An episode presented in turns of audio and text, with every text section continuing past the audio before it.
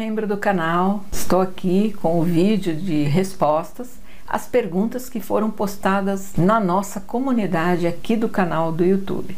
Você que não é membro do canal, participe. Assim você pode ter as suas perguntas também respondidas por mim em vídeo, ok? Além de outros benefícios, tá bom? Então vamos lá as perguntas. A Adriana Oliveira pergunta: Desde que comecei o reiki, sinto a necessidade de ter cristais e sempre fui fascinada por eles. Você já falou em vídeos sobre cristais, mas ainda tenho dúvidas. Gostaria de saber onde, como comprar cristais e como limpá-los. Bom, Adriana, talvez você não tenha visto muitos vídeos ou não todos porque saberia que eu sou não sou a favor do uso dos cristais. Por conta de que são duas as, as razões principais. Primeiro, por conta da mineração, da extração, que está tirando, retirando da natureza. Então, já por si, aí eu já não, não, não concordaria, tá certo? Para quem me conhece, sabe como é a minha filosofia em relação à natureza. Por outro lado, os cristais hoje estão em todo tipo de tecnologia, inclusive essa que a gente usa aqui, são os computadores. Por quê? Porque esse conhecimento está nas mãos da linhagem que opera por aqui, ou seja, os draconianos, tanto o reptiliano quanto o Grey, criador e criatura. Então, toda a Terra, todo o planeta, na sua base onde tem os cristais, foram programados para a serviço deles. Entende? Então, mesmo que você compre, que você tenta limpar, reprogramar, você não vai conseguir, porque tem a programação é, deles e não tem como reprogramar, vamos dizer assim, mesmo querendo limpar e tal, ok? Então eu não aconselho o uso dos cristais principalmente dentro de casa. Ok, Adriana? Não sei se você gostou muito. É muito bonito, não é? Claro que é, mas é uma agressão à natureza, da forma principalmente como é feito, né? Como o abuso, como o desrespeito, como a ganância. Inclusive, muitas dessas pedras e cristais e o próprio nosso ouro está tudo sendo levado embora. Não importa para onde nem por quem. Mas é isso. E o Brasil está pagando um preço muito alto por conta dessa exploração do solo e da natureza. Tá bom? Espero ter sido útil. Um grande beijo para você. Viu? Obrigado pela sua pergunta. A próxima pergunta é da Bruna Juliana, nutricionista. A doutora Bruna, que já tem uma participação aqui no canal e que eu aconselho para quem deseja ver como é que está o nível de metais tóxicos, principalmente no organismo, que faça uma consulta com ela. Eu super recomendo, tá bom? Então vamos lá.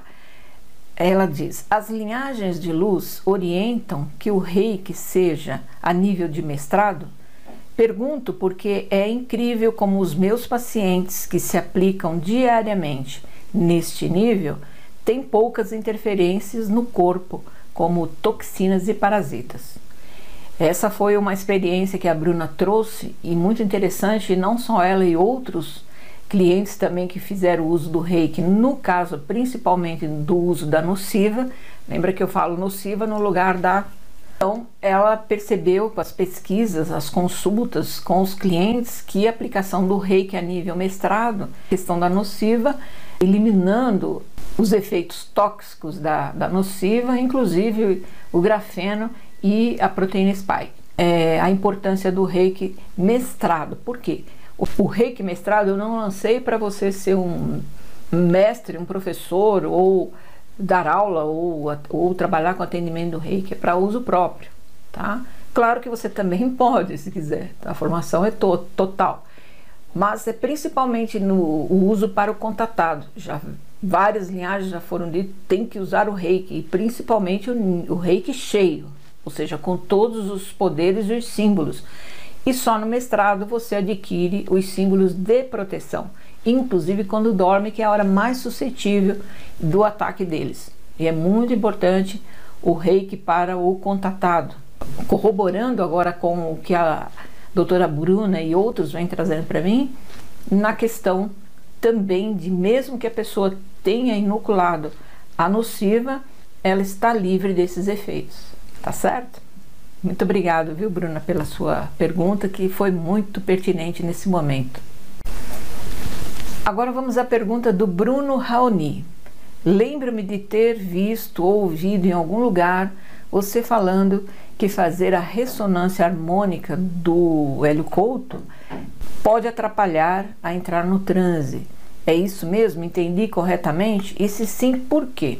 Então, Bruno, o que a ressonância harmônica é também uma hipnose, que chamamos de meta-hipnose. Você não precisa ouvir, mas está tendo uma reprogramação. À medida que você bota o play ali, tem uma reprogramação na sua mente. E se minha mente está sendo programada ou reprogramada é, nesse nível hipnótico, pode ser que meu cérebro não aceite outro comando, entendeu?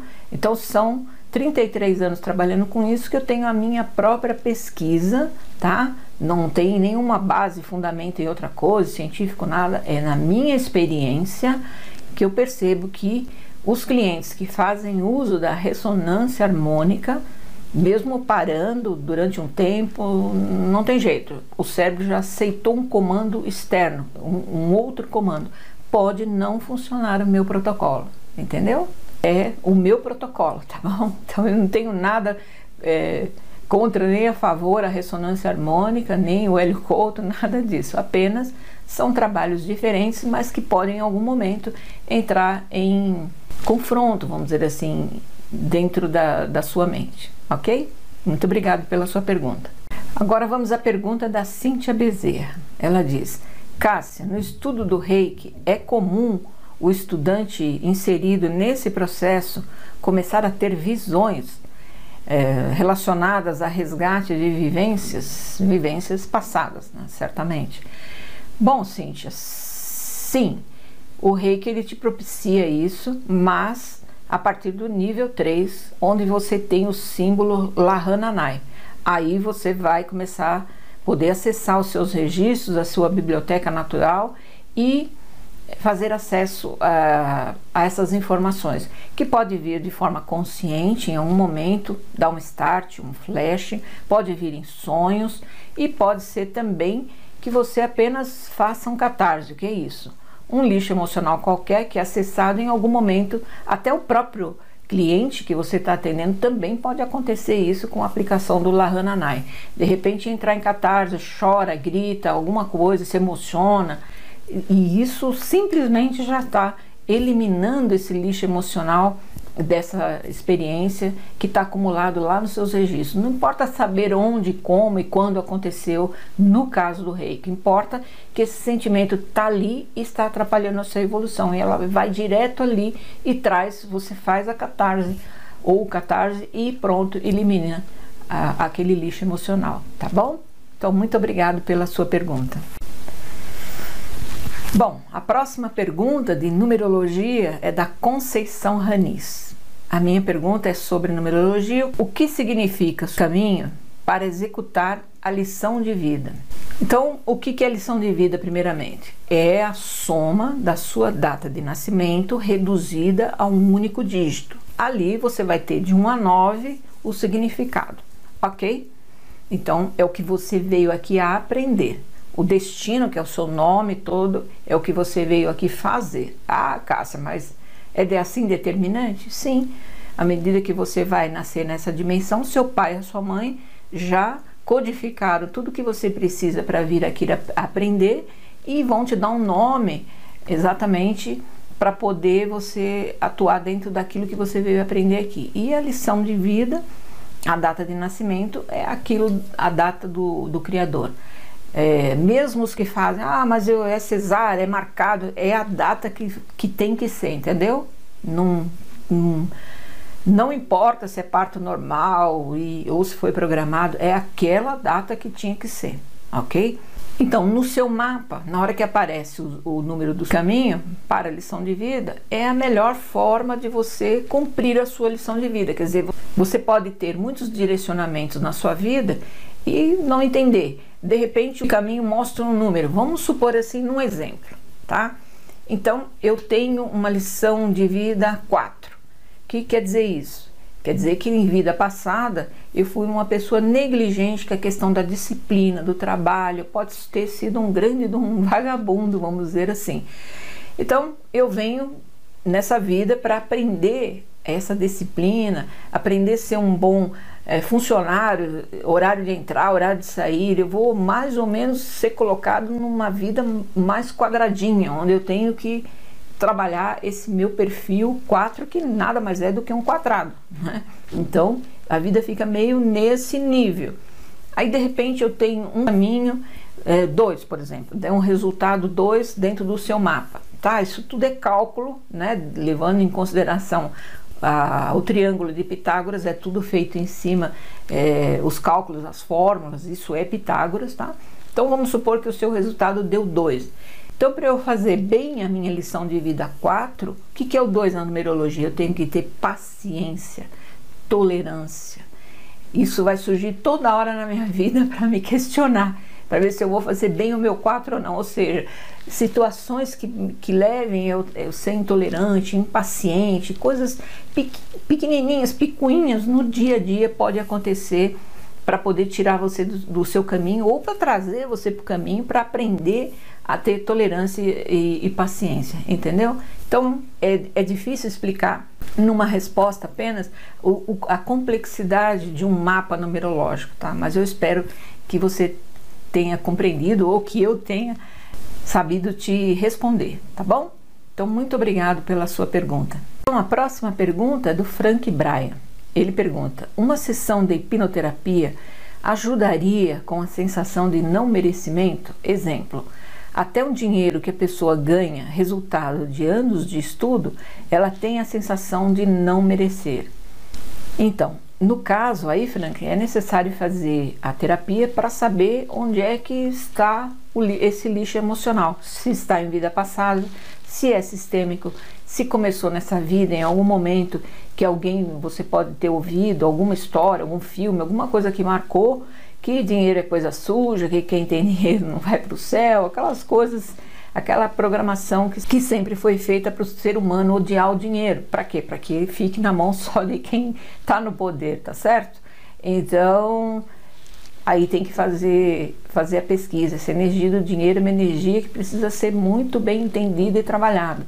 Eu não posso simplesmente detestar o dinheiro, quem tem dinheiro, achar que o dinheiro é, é maléfico, porque se você detesta o dinheiro que representa nesse plano a abundância e a prosperidade, você também não terá abundância e prosperidade em nenhuma área da sua vida, ou pode ficar sempre num ganha e perde, tá certo? Muito importante fazer essa pesquisa, mas aí só mesmo com a terapia, tá bom? Obrigado pela sua pergunta. Bom, vamos à próxima pergunta que é da Joana Barros. E aí ela vai falar sobre a hipnoconstelação. Estou fazendo os seus áudios de dificuldade com pai e mãe relativamente ao exercício de escrever e queimar a carta de libertação dos ancestrais que vem em cada um deles, gostaria de saber se, neste caso, escrevendo uma, o campo de atuação abrange a ancestralidade de nosso pai e mãe ou devemos escrever um para cada um dos clãs. É isso, Joana. Você são dois exercícios de hipnoconstelação, os áudios, né? Um de dificuldade com o pai e outro com a mãe. Então, são coisas diferentes, são campos diferentes. Então, você faz um para o pai e um para a mãe, tá bom? Agora, não precisa para cada um dos ancestrais, até porque a gente nem os conhece, nem sabe até onde vai ou vão esses ancestrais, tá certo?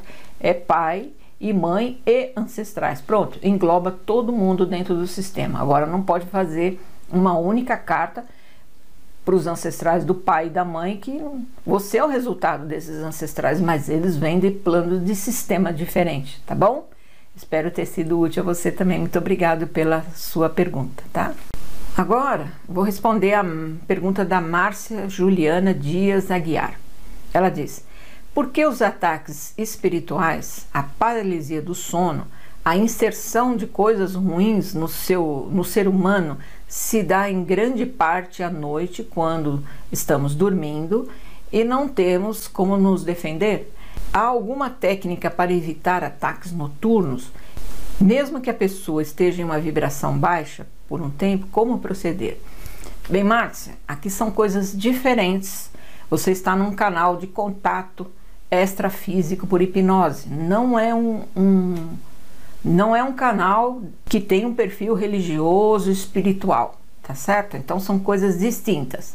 Mas eu vou te responder dentro daquilo que eu conheço. Ataques espirituais nada tem a ver com extraterrestre.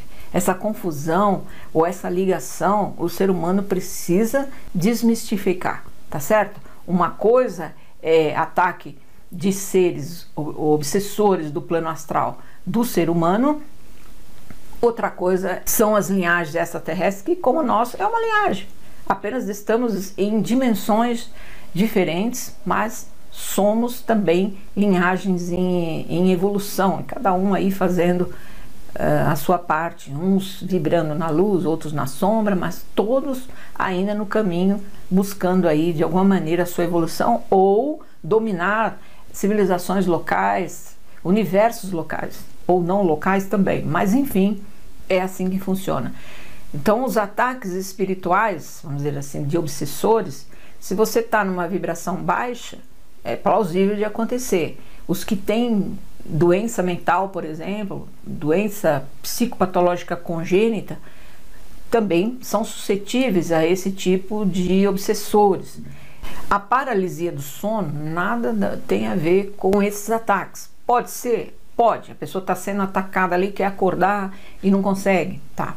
Mas a paralisia do sono é uma faculdade natural, normal do ser humano, principalmente o hiperativo. Então ele acorda, tenta se mexer, não consegue. Isso é um mecanismo de defesa psíquico.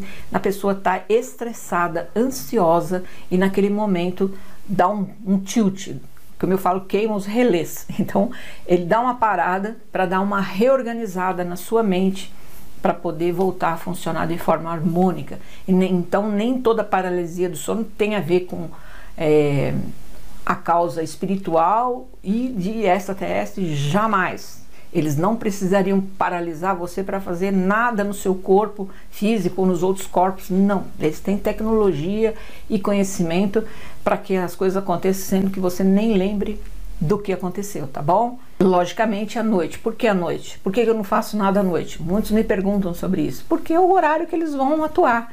E lembrando que também, cientificamente, neurocientificamente, a partir das 22 horas, o seu cérebro não responde a mais nenhum tipo de conhecimento, ele entra num estado de letargia. Tudo que você vai ali, você não vai estudar, nada você vai assimilar. E é a hora que eles podem entrar na ação, porque você está num, num, estado já meio que desligando de tudo que está à sua volta. Por isso, não é aconselhável fazer nada no período noturno, porque tem a ver com eles mesmo. Que basicamente muitas das tragédias que acontecem é no início da noite, na calada da noite. É assim que eles atuam, tá certo? Então, faça tudo à luz do sol. Nós somos solares, seres solares. Então, e é uma coisa que eles vêm há muitos anos fazendo essa inserção também de olha, não toma sol, isso aquilo. E as pessoas hoje tudo com deficiência de vitamina D, D3, que acaba propiciando que o aparecimento de vírus e a imunidade está lá embaixo e pronto, ninguém se defende mais por conta disso. Eu falo que eu sou tão antiga, eu sou do tempo que só tinha o sol, tudo era no sol. A gente curava muitas doenças é, em sanatórios até, e as feridas do corpo, e uma série de coisas só tomando sol. Isso é uma sabedoria antiga, né? E foram colocando medo, ah, e coloca filtro solar, isso, aquilo, para você não tomar o sol. Eles não querem que você é, entenda ou absorva ou se reconecte com essa sabedoria, tá certo? Então é muito importante entender o porquê da atuação deles na escuridão ou na calada da noite, né? Porque é o horário deles, tá bom? Espero ter sido útil.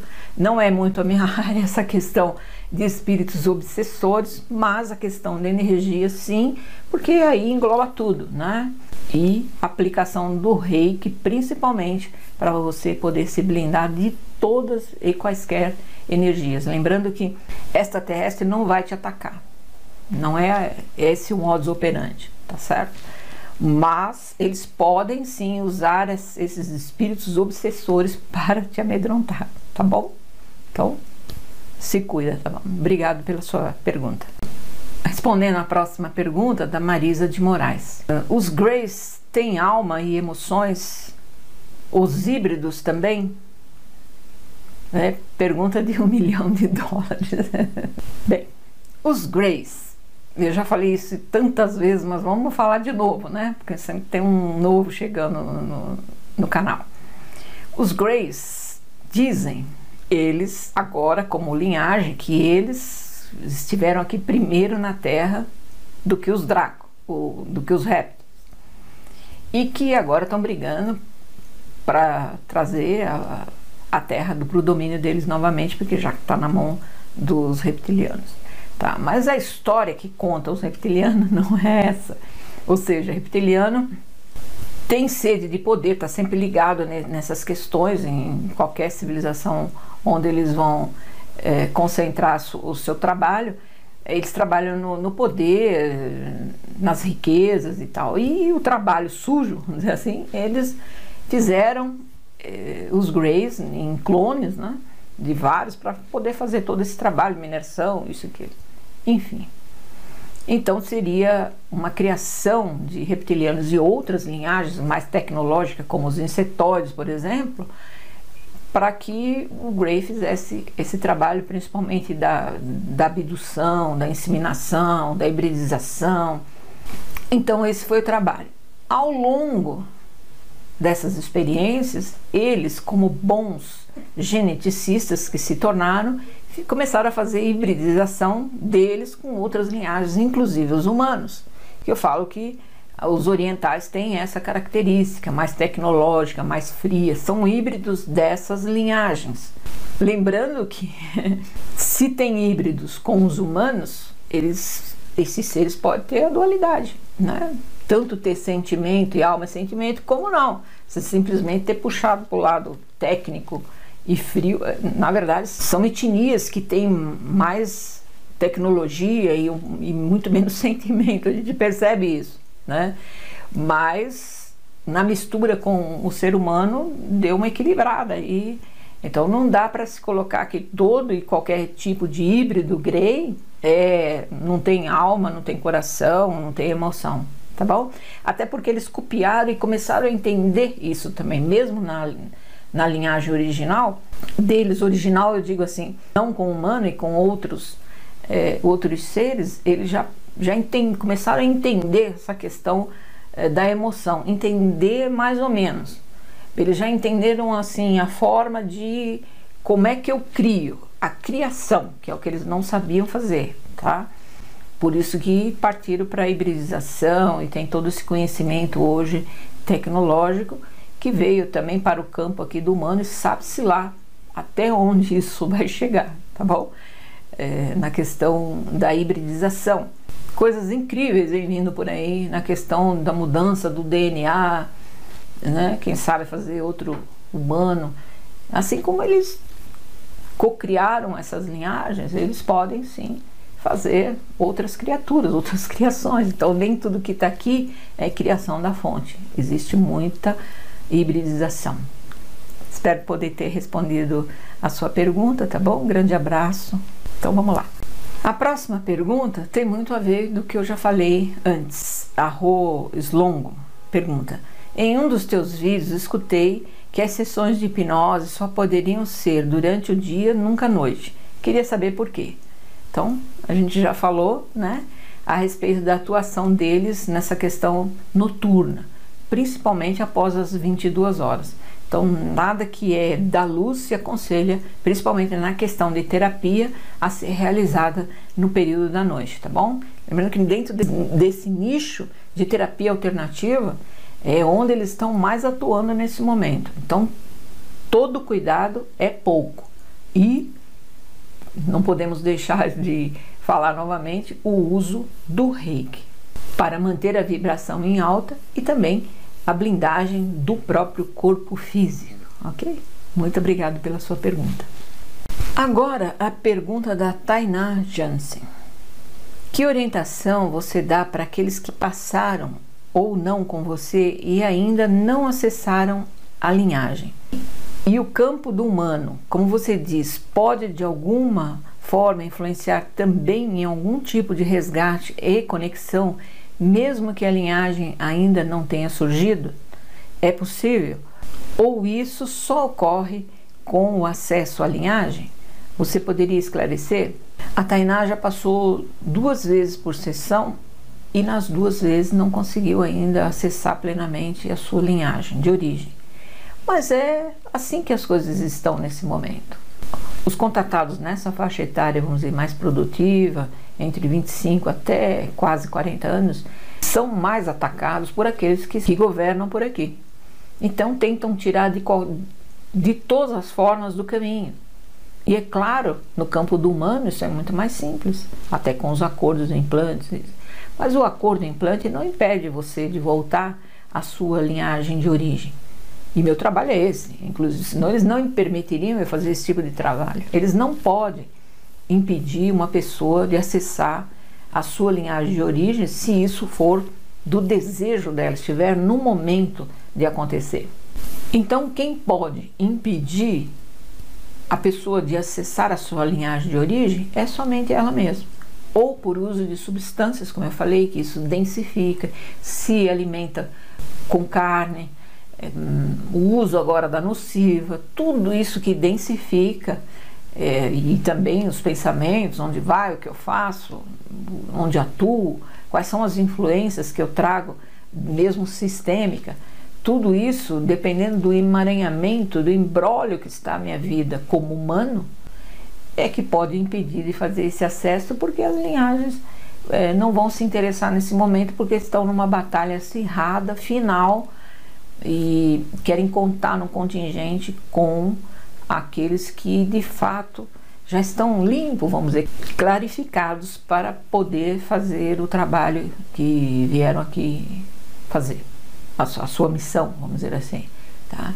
Por outro lado, a informação mais nova que tivemos através da, das linhagens, não sabemos especificamente de qual linhagem, mas de um, uma confraria delas ao mesmo tempo, por conversa telepática, de que nesse momento os que não acessaram a sua linhagem é para a defesa da, do próprio ser humano.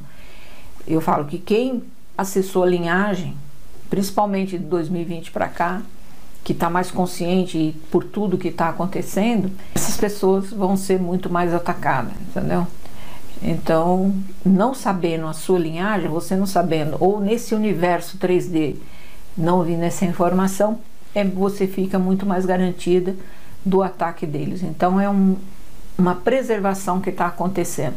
Então, a pessoa tira implante, retira implante, acordo e tudo, mas a linhagem quase não tem surgido, às vezes surge um anfitrião, mostra em tela mental até a própria linhagem, mas fica uma coisa confusa, difusa, é, mas é o que está acontecendo. Então a gente não sabe, eu não sei explicar daqui para lá o que está acontecendo, tá?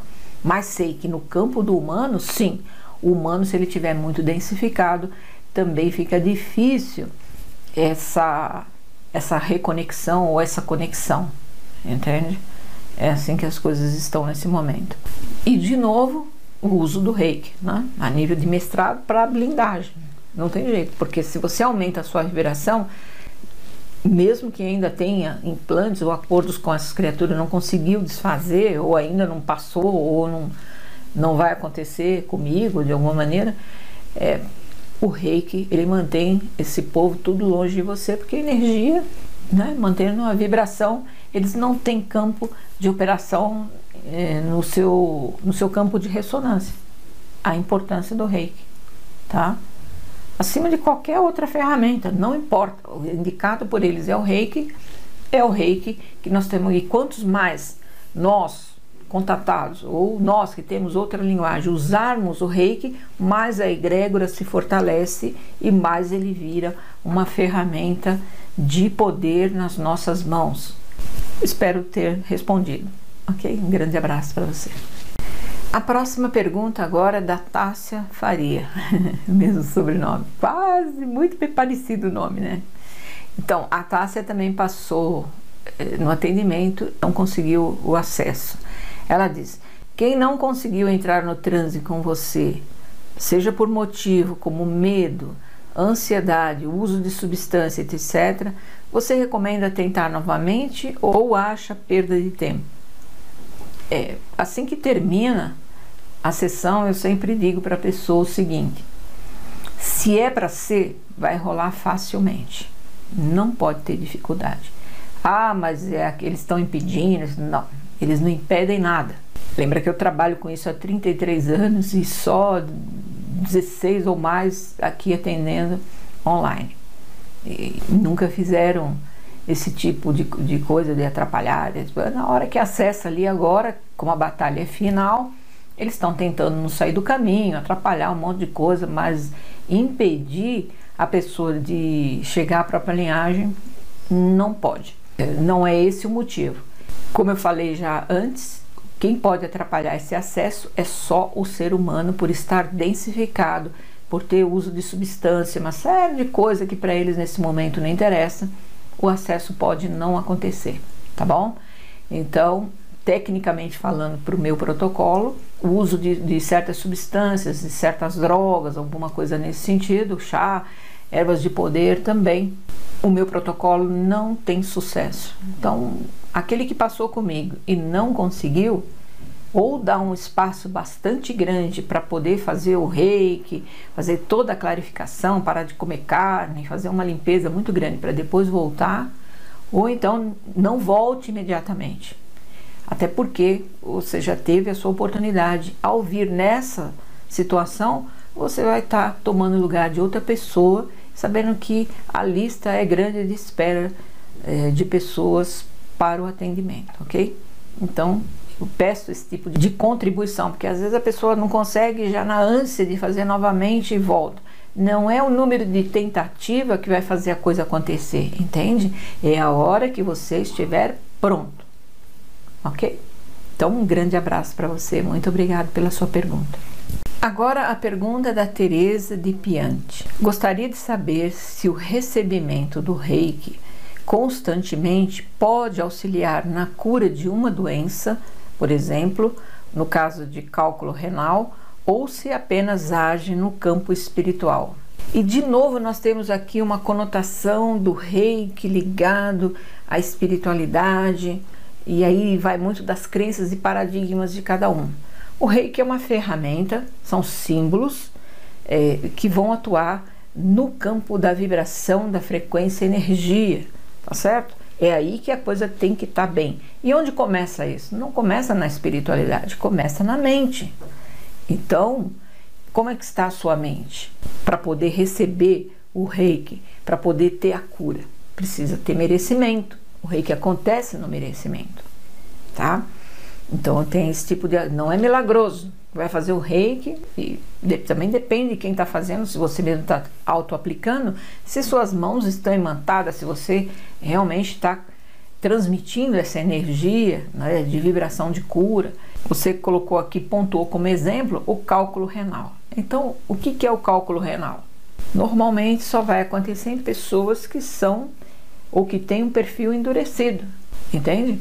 É, mais dura com você mesmo, na exigência, com as pessoas, com tudo que está à sua volta. Ou seja, a vida não é suave. Você não vê a vida de uma forma suave. E aí você vai fazer o que? Empedrar.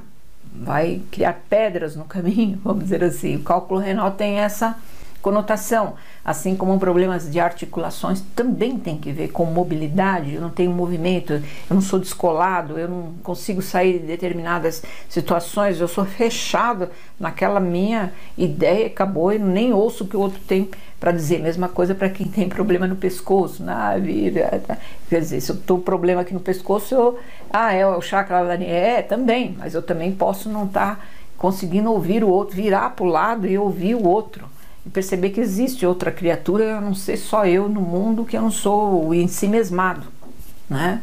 O ego centrado, entende? Então, reveja um pouco também na sua vida as questões da dureza que você pode estar tá encarando tudo e essa dureza trazer para você mesmo. E também beber bastante água, né? A água também é algo que nos clarifica. E todos que têm problema de cálculo renal ou problemas de articulação, tudo, faça a terapia da água. Não importa qual a água, a que você tem aí. Ou, se puder melhorar, tudo bem. Mas tome muita água, em jejum e o tempo inteiro água. E depois, principalmente quem tem problemas de articulações, vai me responder de como isso vai funcionar na sua vida, tá bom? Então é um conjunto de coisas que a gente tem que fazer e não colocar tudo só no reiki, achando que ele vai ser a, a coisa mágica acontecer. É assim, mas eu também preciso estar com a minha mente no mesmo nível, vamos dizer assim, de entendimento, de conhecimento, de reciprocidade em relação às energias, tá bom? Então, um grande abraço para você, obrigado pela sua pergunta.